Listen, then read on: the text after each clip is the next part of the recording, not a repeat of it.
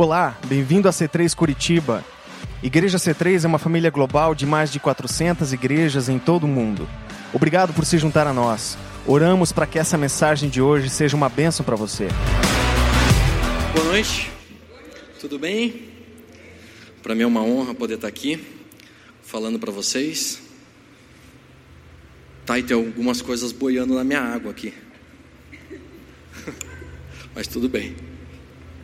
Deixa eu dar um gole aqui para ver se tá. Está boiando? É. Não, tá boa, tá boa. Que bom que você veio nessa noite. É, queria fazer uma oração. Pai, quero te agradecer por esse dia, te agradecer por essa semana, te agradecer por esse ano que se inicia. Espírito Santo de Deus, venha no nosso meio, Senhor. Pai, caminhe no nosso meio, tenha liberdade no nosso meio. Nós precisamos de Ti, Senhor. Nós somos limitados. Pai, nós somos, nós cometemos erros, Senhor. E nós precisamos da Tua presença. Precisamos do Teu perdão. Precisamos de Ti, Senhor. Pai, venha nessa noite tocar as nossas vidas. Venha falar conosco. Venha estar conosco, Senhor, sempre, sempre. Eu te glorifico, Senhor, nessa noite, em nome de Jesus. Amém. Eu queria compartilhar uma palavra com vocês que está em 1 Samuel 16, do 11 ao 13. 1 Samuel 16, do 11 ao 13. Diz assim. Eu esqueci de combinar com o pessoal a passagem, desculpa. Mas eu vou lendo aqui enquanto vocês acham. Disse mais Samuel a Jessé: Acabaram-se os jovens? E disse: Ainda falta o menor. Eis que apacenta as ovelhas. Aqui nesse texto, na verdade, estava sendo falado sobre Davi. Quem já ouviu falar sobre Davi? Poucos, poucos ouviram falar sobre Davi. Então vou explicar quem que era Davi. Na verdade, existia um homem, segundo o coração de Deus, chamado Abraão. Ele teve um filho Isaac, que teve um filho Jacó. O filho Jacó teve 12 filhos. Desses 12, do, 12 filhos surgiram 12 tribos. Quando eles foram para o Egito, daí Moisés foi lá, trouxe eles de volta. E agora, depois de todo esse tempo, esse povo que saiu do Egito através de Moisés, eles queriam um rei. E Deus deu um rei para eles chamado Saul. E Saul estava governando. Só que Saul não estava governando da forma como Deus queria. E Saul começou a fazer algumas coisas fora da vontade de Deus. E Deus decidiu erguer outro rei. Deus falou: não, é chegado o momento de erguer outro rei. E Deus chamou, através do, do, do, de Samuel, seu profeta, que ele fosse até a casa de Jessé, que de lá dessa casa, se eu não me engano, são oito irmãos, é, sairia o novo rei, o novo rei de Israel. E aí ele começou a passar, passar um, não é esse, passa outro, não é esse. E aqui é o texto que eu estou lendo. E disse: Ainda falta o menor, eis que apacenta as ovelhas. Disse, pois, Samuel a Jessé: Envia e manda-o chamar Portanto, não nos assentaremos em roda da mesa até que ele venha. Então mandou buscar o menino. E ele trouxera, era ruivo, formoso de semblante e de boa aparência. E disse o Senhor: Levanta-te, unge-o, porque é este mesmo. Então Samuel tomou o vaso de azeite, ungiu no meio dos seus irmãos, e desde aquele dia em diante, o Espírito do Senhor se apoderou de Davi. Então Samuel se levantou e tornou a Ramá. Eu comecei a meditar o que falar nessa noite, durante algumas semanas atrás, quando eu fiquei sabendo que ia ter essa oportunidade. Eu falei, Deus, o que é muito importante para a minha vida e que eu pudesse falar para as pessoas da C3 nessa noite? E aí me veio um, me veio um título que eu poderia falar para vocês hoje aqui: Como depender de Deus em 2019. Como depender de Deus em 2019? Eu gosto muito de usar a, a história de José. Até me perguntaram: você vai falar sobre José de novo hoje? Porque as outras vezes que eu preguei aqui eu falei sobre José. Eu falei: não, dessa vez eu vou trocar o personagem e vou usar um pouco Davi. E Davi era um cara que por muitas vezes Deus falava: você é um cara segundo o meu coração. Você é um cara onde eu tenho prazer. Eu falei: uau, imagina Deus olhar para uma pessoa, um ser humano falho e ele fala: ah, Eu tenho prazer nesse cara. E aí eu comecei a ver, Deus, eu preciso a cada ano depender mais de Ti. Eu preciso a cada ano que passa estar mais rendido a Ti. E aí eu pensei, como dependermos de Deus em 2019, aproveitando que estamos no começo do ano. E se eu pudesse falar um primeiro ponto, eu gostaria de falar justamente o que a gente leu no final. E desde aquele dia em diante, o Espírito do Senhor se apoderou de Davi. Uau!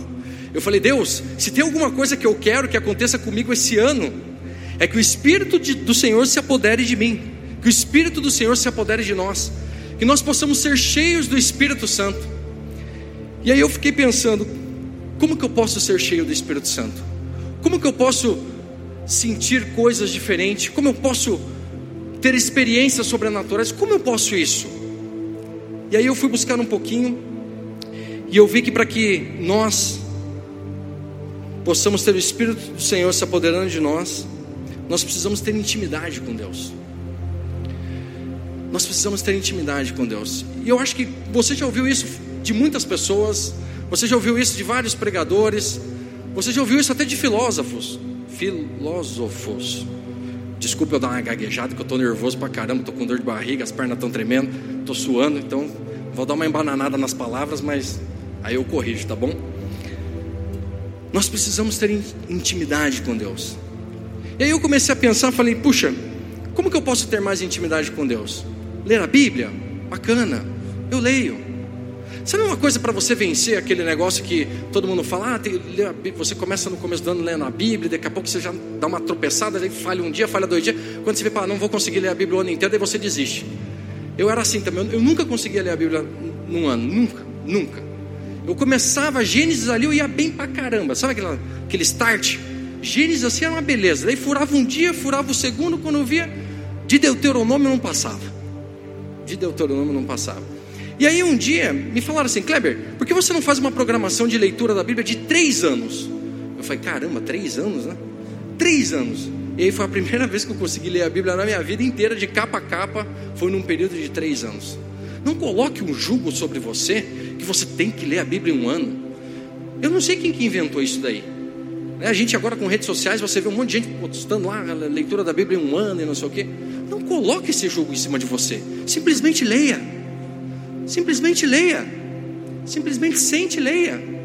Não é o tanto que você lê que vai fazer alguma diferença, mas assim o como você lê, aquilo que você dá importância. Então leia, leia a Bíblia. Se precisar ser em três anos, leia em três anos. Se precisar ser em seis meses, leia em seis meses. Quanto tempo você leu a Bíblia? Cadê o, o Ali? Cinco meses, seis meses. O Ali fez um propósito uma vez e leu a Bíblia em seis meses. Uau! É, é, é ler, tem que ler bastante. Você também, Dante? Oito meses, olha aí, que bacana, que bacana. Depois que você lê a Bíblia uma vez ela inteira, você vai pegando um gosto que você vai ver, você não consegue parar mais de ler. Mas o importante é que você faça isso diário. Se tem um dia que está difícil, não tem problema, você não precisa gastar uma hora, mas tem um tempo de leitura da Bíblia. Intimidade, conhecer, conhecer a Deus uma das coisas importantes para conhecermos a Deus é a nossa oração. Olha só que legal, eu, eu costumo falar sobre o relacionamento com Deus, um relacionamento de amizade. O relacionamento de amizade, você investe nele. Não tem como você ter um relacionamento com um casal e só um, um lado investe. Sabe aquele negócio assim? Ó? Só você chama eles para vir na tua casa, só você chama para vir na tua casa, só você chama para vir. Na... Uma hora você não, você não aguenta mais chamar e a amizade morre. Não é verdade? É como um relacionamento de amizade falar com Deus. Muitas vezes a gente não escuta nada de volta. E aí às vezes a gente pensa que não está sendo ouvido, pensa que não está sendo compreendido. Mas você tem um momento poderoso, uma ferramenta poderosa nas suas mãos, que é a oração. Faça dela um momento de relacionamento com Deus. Faça dela um momento de relacionamento com Deus. Compartilhe com Deus as, as suas dificuldades, os seus erros, as suas limitações. Enfim, abra o jogo. E você não precisa ter um momento. Não, agora esse é o momento. Esse é o momento. Você para. Não, você está no carro, você pode falar com Deus. Você está no ônibus, você pode falar com Deus. Você está no banheiro, você pode falar com Deus. Você Está no mar, você pode falar com Deus. Onde você estiver, você pode falar com Deus. E fazer aquele momento um momento gostoso de comunhão. Conhecer a Deus, compartilhar, pedir, peça para Deus, peça, não tenha vergonha. Peça a Deus, eu quero isso, eu quero aquilo, eu quero um casamento feliz, eu quero passar na matéria na faculdade, eu quero, eu quero melhorar de emprego, eu quero. Peça a Deus. Você pode. A Bíblia fala, pedir, bata, fala, Deus, eu quero. Se algum dia você ouviu falar assim, ah, não, você não tem maturidade para pedir, não, não, peça, peça, não tem problema. A gente não está pronto, ninguém está terminado ainda, ninguém está santo, imaculado, pronto. Não está, se tiver, Deus leva. É, porque Deus falou, está escrito na Bíblia, ele diz que quando o cara está prontinho, ele leva.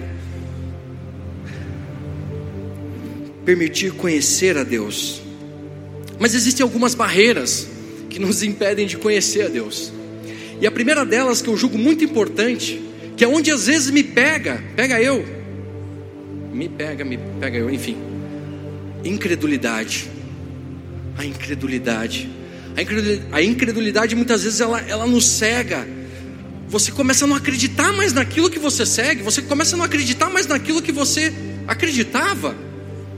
E a incredulidade ela vai colocando, sei lá, alguma coisa nas nossas vistas e você não começa mais a enxergar. E você começa a ficar desanimado. E você faz às vezes hora e tal porque para cumprir um ritual, mas não porque aquilo faz diferença na tua vida realmente. E como o Felipe falou hoje, as circunstâncias. As circunstâncias elas nos desencorajam.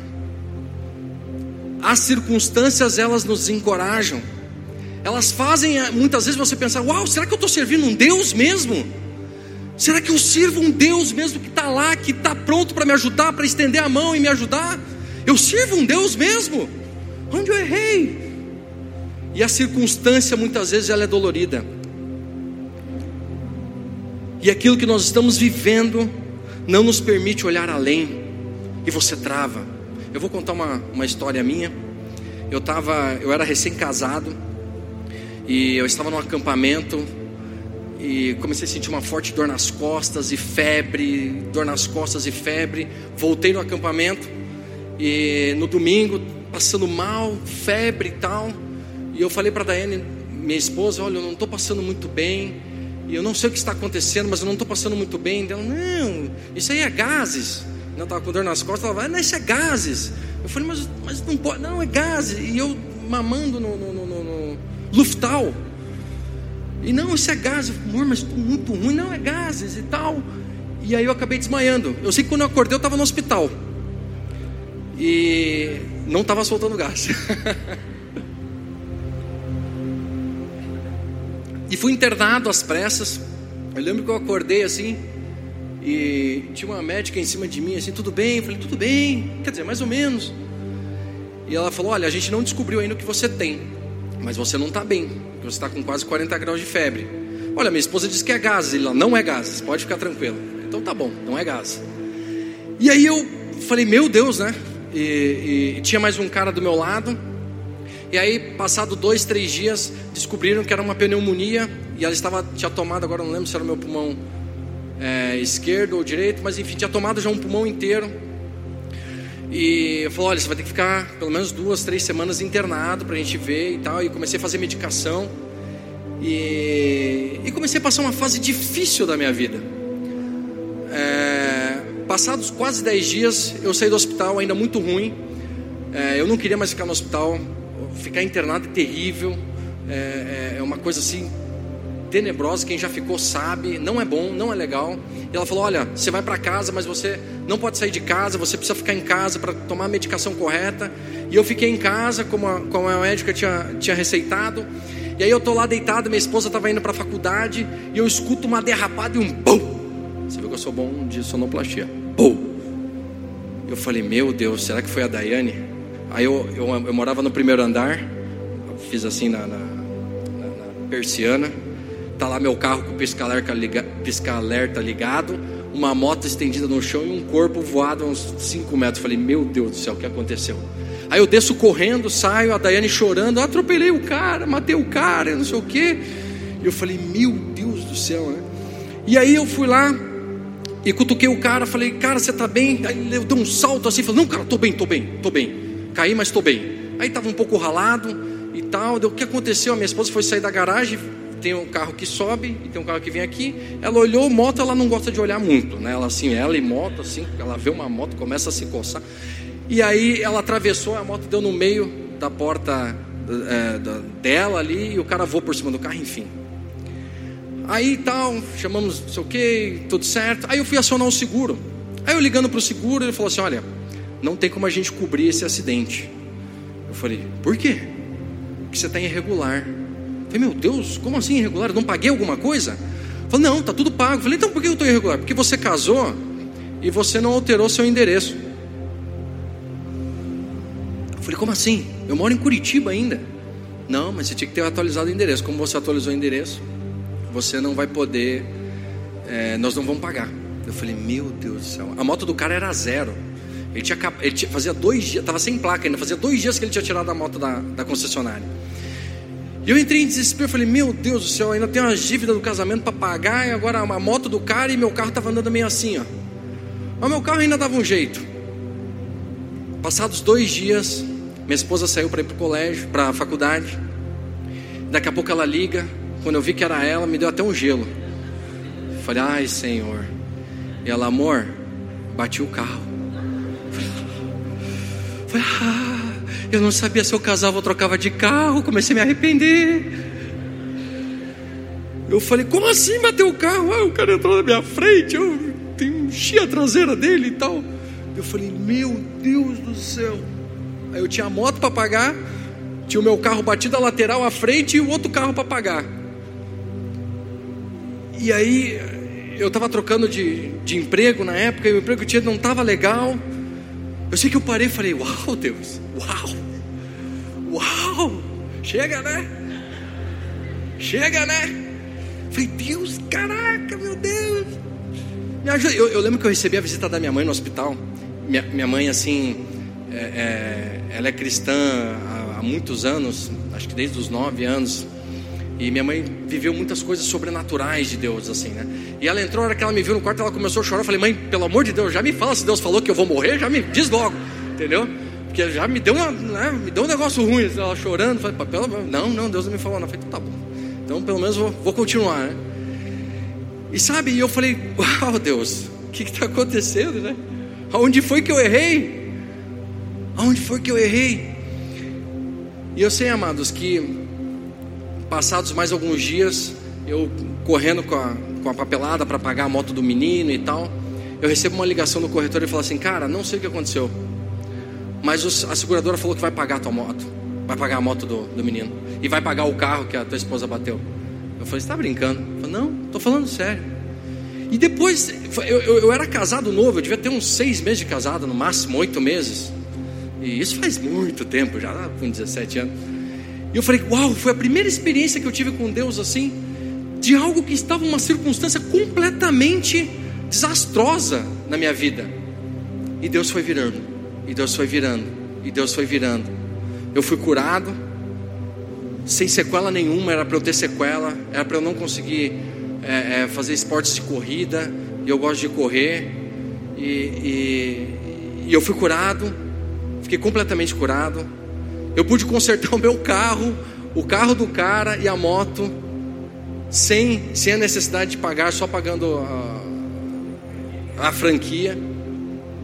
Qual a circunstância que está levando você à incredulidade? O que você tem passado que tem feito você ser incrédulo e não conseguir se relacionar com Deus ao ponto de ser íntimo dele? Em 1 Samuel 17, 45 diz: Davi, porém, disse ao filisteu. Todo mundo já ouviu a história de Davi e Golias, né? Não tem como falar de Davi, não dá uma passadinha no Davi e Golias, né? E aí, vocês conhecem a história, Davi chegou lá e ele, o, o, Golias falou algumas coisas para ele, ele disse assim: Tu vem a mim com espada e com lança e com escudo, Porém, eu vou a ti em nome do Senhor dos exércitos, o Deus dos exércitos de Israel, a quem tens afrontado. Davi já era ungido rei. Ele já tinha sido ungido rei, ele não tinha assumido, mas já tinha sido ungido rei. E apareceu um cara afrontando. E ele foi em nome do Senhor dos Exércitos. Eu digo para você, vá a essa circunstância em nome do Senhor dos Exércitos. Levanta a tua cabeça e enfrenta essa dificuldade em nome do Senhor dos Exércitos. Jesus não morreu na cruz à toa. Ele morreu para te salvar. Ele morreu para estar junto de você. Ele morreu para que você e eu tenhamos acesso livre ao Pai. E você tem isso hoje, acesso livre ao Pai.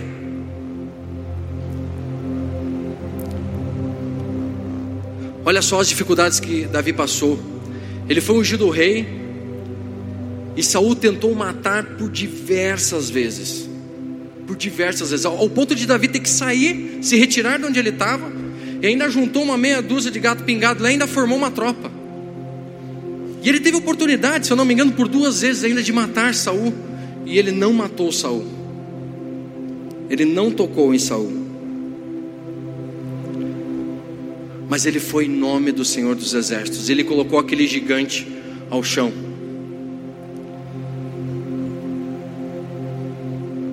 Mais uma barreira que nos limita termos intimidade com Deus, os nossos erros. Você sabe qual é a maior dificuldade quando a gente erra?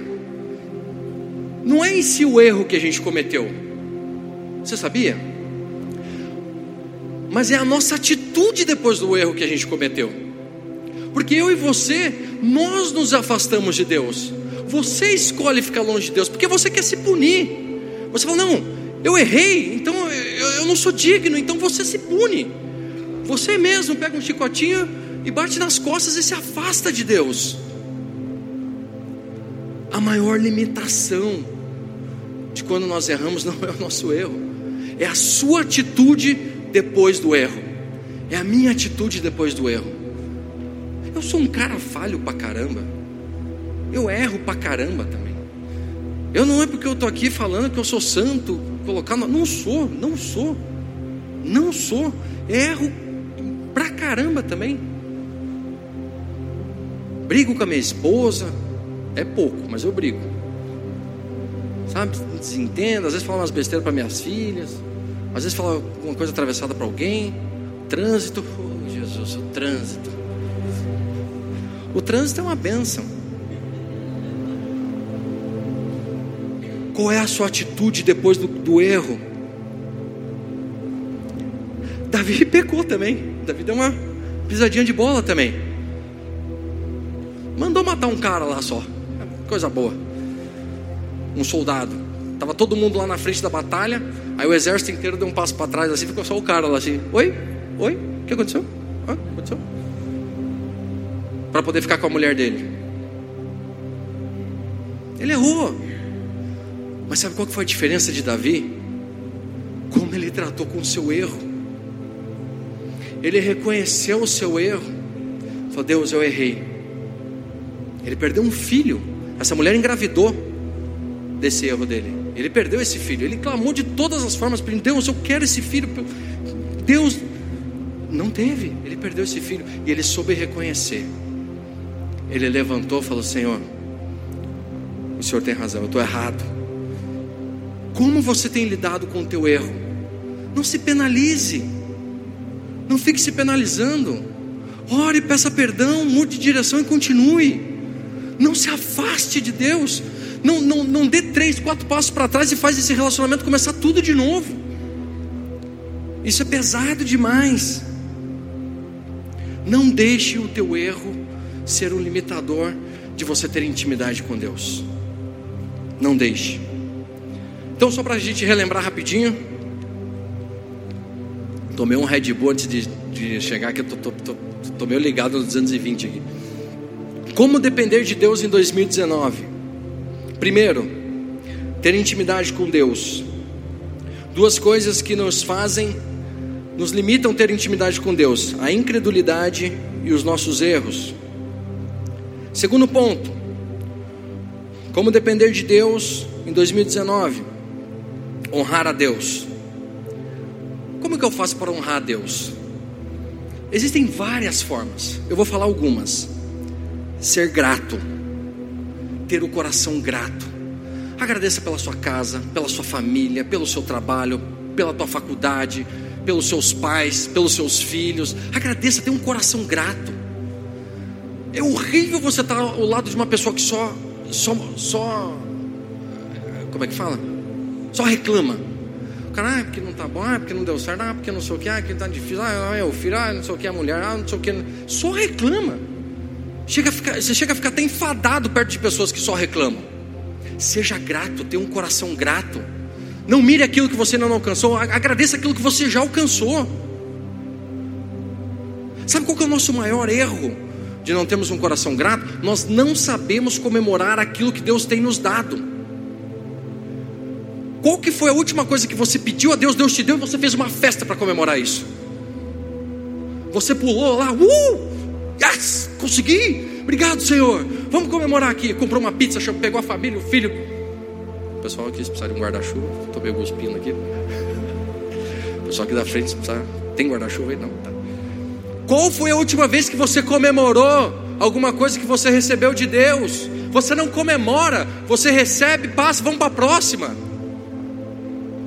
Festeje, seja grato. Tá muito alto? Acho que eu estou gritando um pouco, se puder abaixar um pouquinho. Festeja, vai lá, obrigado, Senhor. Você pede para Deus, Deus te dá, depois você vira as contas, é isso aí. Vamos lá para a próxima agora. Comemore. A gente não sabe comemorar as coisas que Deus nos dá. Você lê a história do povo de Israel, eles tinham festa para tudo. Era festa de não sei era festa de não sei o que, era do tabernáculo, era festa para chuchu. Mas eles comemoravam. Era a entrada, era a saída, era a chegada, era não sei o que. Era... Você não comemora. E aí mostra que o teu coração não é grato.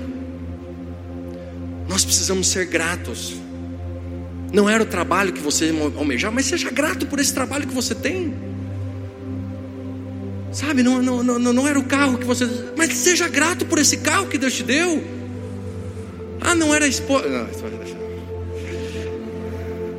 seja grato. Algo que nos limita a ser grato, a murmuração. E você reclama, e você reclama, se é preto porque é preto, se é branco porque é branco, se está chovendo está chovendo, se está sol porque está sol, se está frio porque está frio, se está calor porque está calor. Meu Deus! Deus fica assim, caramba, não consigo acertar. Quando está frio, a gente reclama que está frio. Quando está calor, a gente reclama que está calor. Tira do teu coração a murmuração. Da tua vida murmuração. Tira, tira fora.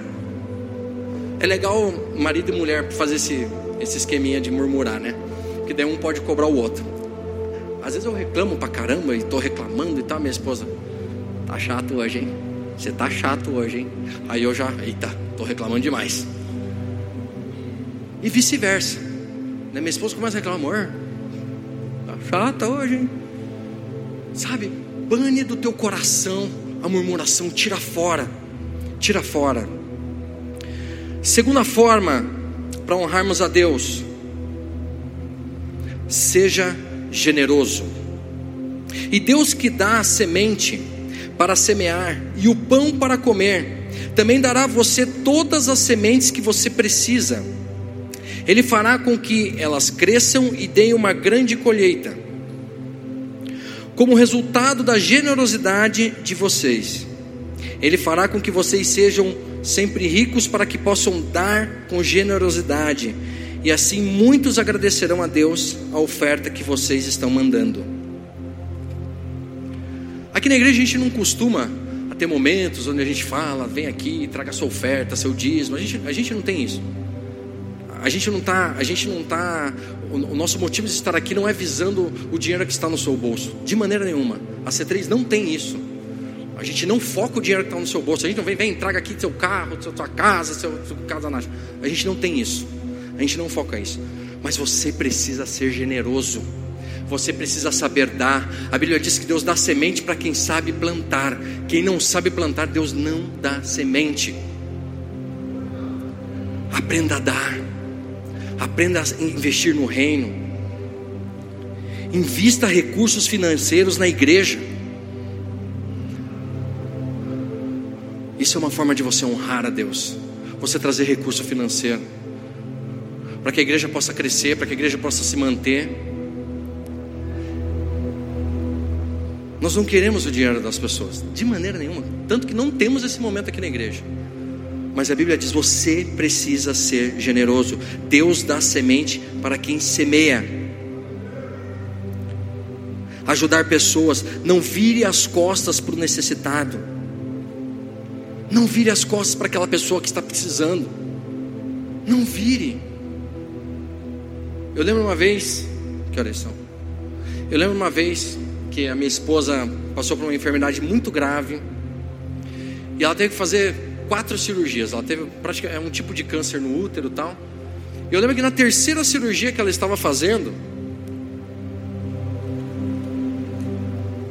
já passados praticamente cinco meses de quimioterapia, a gente estava numa, numa aprovação assim muito grande, sabe, uma circunstância difícil. E, e eu lembro a gente no quarto do, do, do hospital.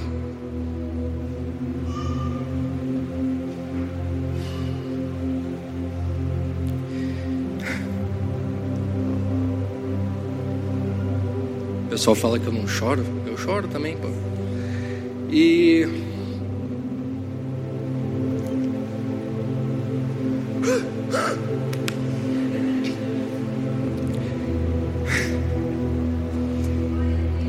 entrou o Eduardo e a Juliana. E a Juliana tinha na mão uma foto nossa com a Carol, que é a filha mais velha dela. Se ela soubesse que aquele ato fez diferença na nossa vida aquela vez. Se ela soubesse, o bom é que ela não está aqui hoje. Se ela soubesse o tanto que aquele pequeno ato, ela fez uma diferença enorme na nossa vida, naquele hospital, da dificuldade que a gente estava passando. E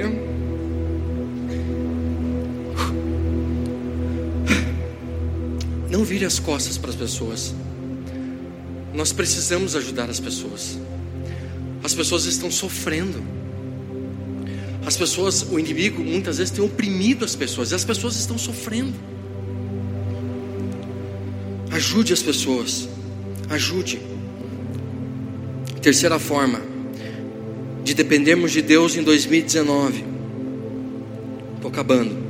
Seja comprometido com as coisas de Deus. Seja comprometido com as coisas de Deus. Eu já vi vários pastores darem esse exemplo e eu li num livro uma vez e eu vou falar esse exemplo para vocês. É meio, é meio bobão assim, mas vocês vão entender. Vocês sabem qual que é a diferença do cara que é envolvido e do cara que é comprometido? É o seguinte: você tem, você vai num restaurante, você chega lá e pede assim, ó, oh, eu queria um, um X-egg, um X-ovo. Né? E aí você pega o X-ovo, você olha aquele sanduíche bonito. A galinha que colaborou com o ovo, ela está envolvida naquilo. Ela colaborou com o ovo, botou o ovo tal lá, e ela, ela, ela está envolvida com aquilo. E aí você pede um X-bacon. Aí você pega o X-Bacon, você começa a analisar ele, o porco, ele está lá. É a carne dele que está lá. Seja comprometido. Seja comprometido com as coisas de Deus. Aproveite esse ano que está começando, ele passa rapidinho. Seja comprometido. Hoje o Rogério e a Gisele vão estar ali no balcão de informação. Vai lá e faz inscrição para qualquer coisa para você fazer aqui na igreja. Não precisa ser limpar o banheiro. Eu sei que o banheiro é difícil. Abrir e limpa. Né, Pri? Tamo junto no banheiro. Inclusive é ela hoje. Inclusive a escala dela hoje. Não precisa ser na escala do banheiro, eu sei que é difícil. Depois que eu comecei a limpar o banheiro aqui na C3, eu tô fazendo xixi sentado em casa. Entendeu? Sabe? Então assim, ó, não, precisa ser no banheiro, mas tem tantas áreas. Se comprometa, doe um pedaço de você ali na igreja. Você quer ser diferente? Comece a ser diferente. Você quer ter um relacionamento diferente quando Deus começa a mostrar que você quer ter um relacionamento diferente. Não espere aparecer um anjo cor-de-rosa na tua frente. Eu vim da parte de Deus dizer que você tem que ser diferente. Pelo amor de Deus, não vai acontecer nunca. Ah, mas aconteceu com Paulo. É diferente.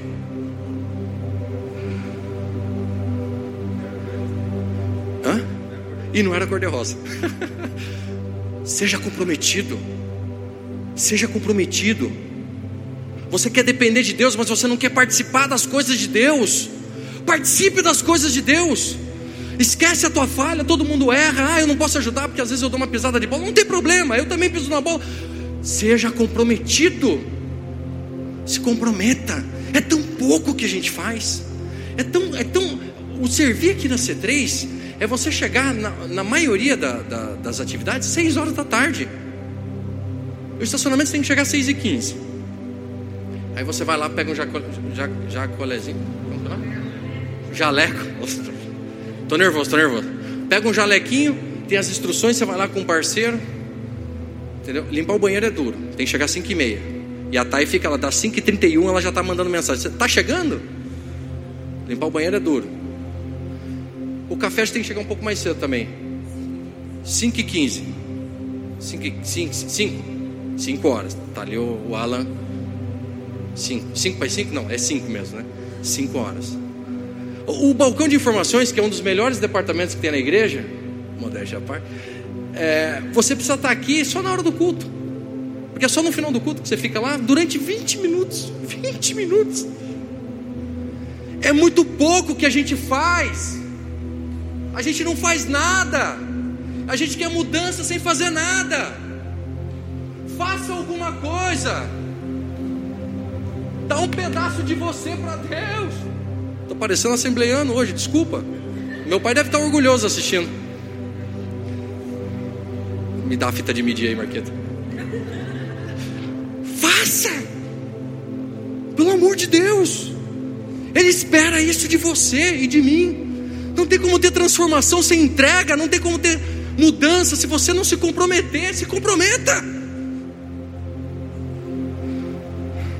Existem dois tipos de pessoa: os envolvidos e os comprometidos.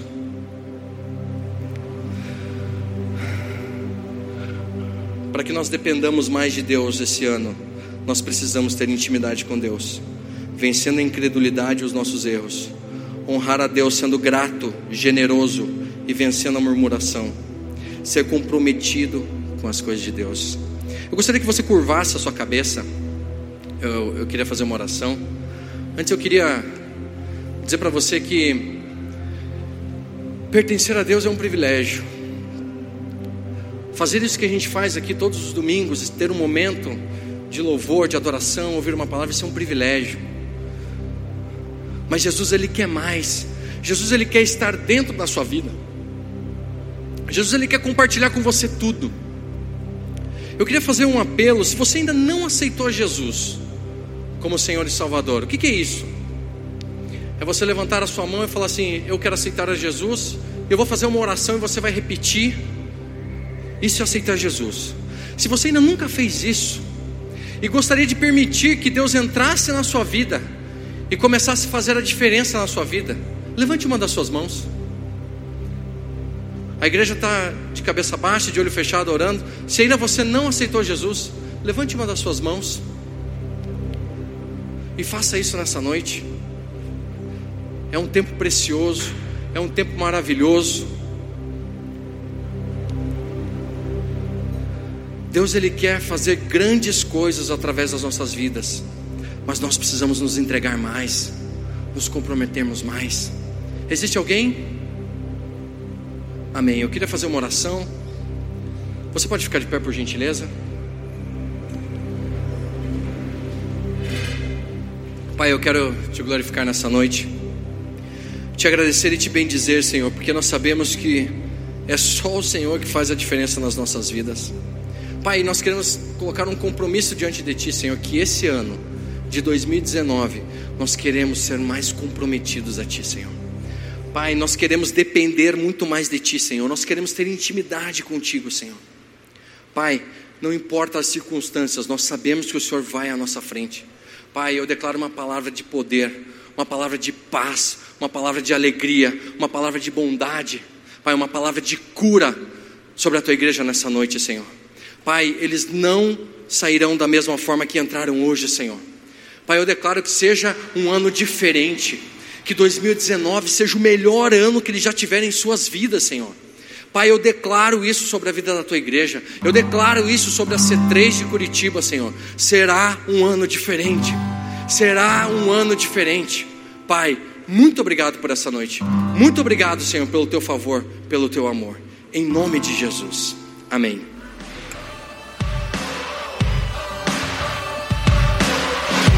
Obrigado por ter ouvido a mensagem, esperamos que tenha gostado. Para horários dos cultos, nossa localização e mais informações, acesse c3curitiba.org.br. Deus te abençoe e um grande abraço.